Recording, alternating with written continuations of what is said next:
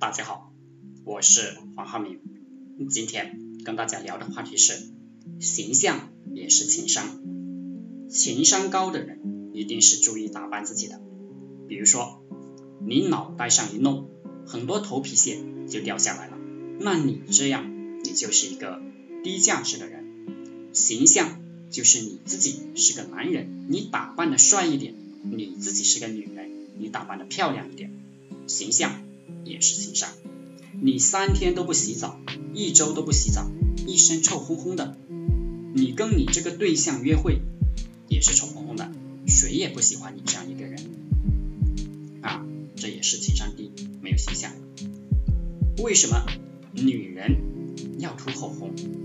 是因为嘴唇红晕代表怀孕能力强，故口红可以暗示男人的基因。认为这个女人生育能力强。如果让一个女人不涂口红，看她嘴唇干瘪，则这个女人怀孕生殖的能力差。以前我在一个公司打工，啊，有个女人很漂亮，是个会计，也很会打扮，就属于人们嘴里说的风骚类型的。很多人私下里就说这个女人太骚了，有伤风化。结果，这个女人早早的就结婚生子，幸福的过自己的小日子去了。后来我发现那些不风骚的还单着，这就是日子。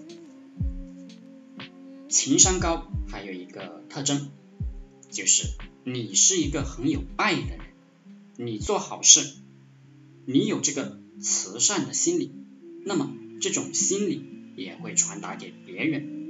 别人就会觉得你买好，情商高的人让别人觉得你已经买好了，情商低的人让别人觉得你这个人特别糟糕。相由心生，心里有爱的人面相好，心里没有爱反而有恨的人面相就不好，这也是情商。好了，今天就和大家分享到这里，祝大家发财。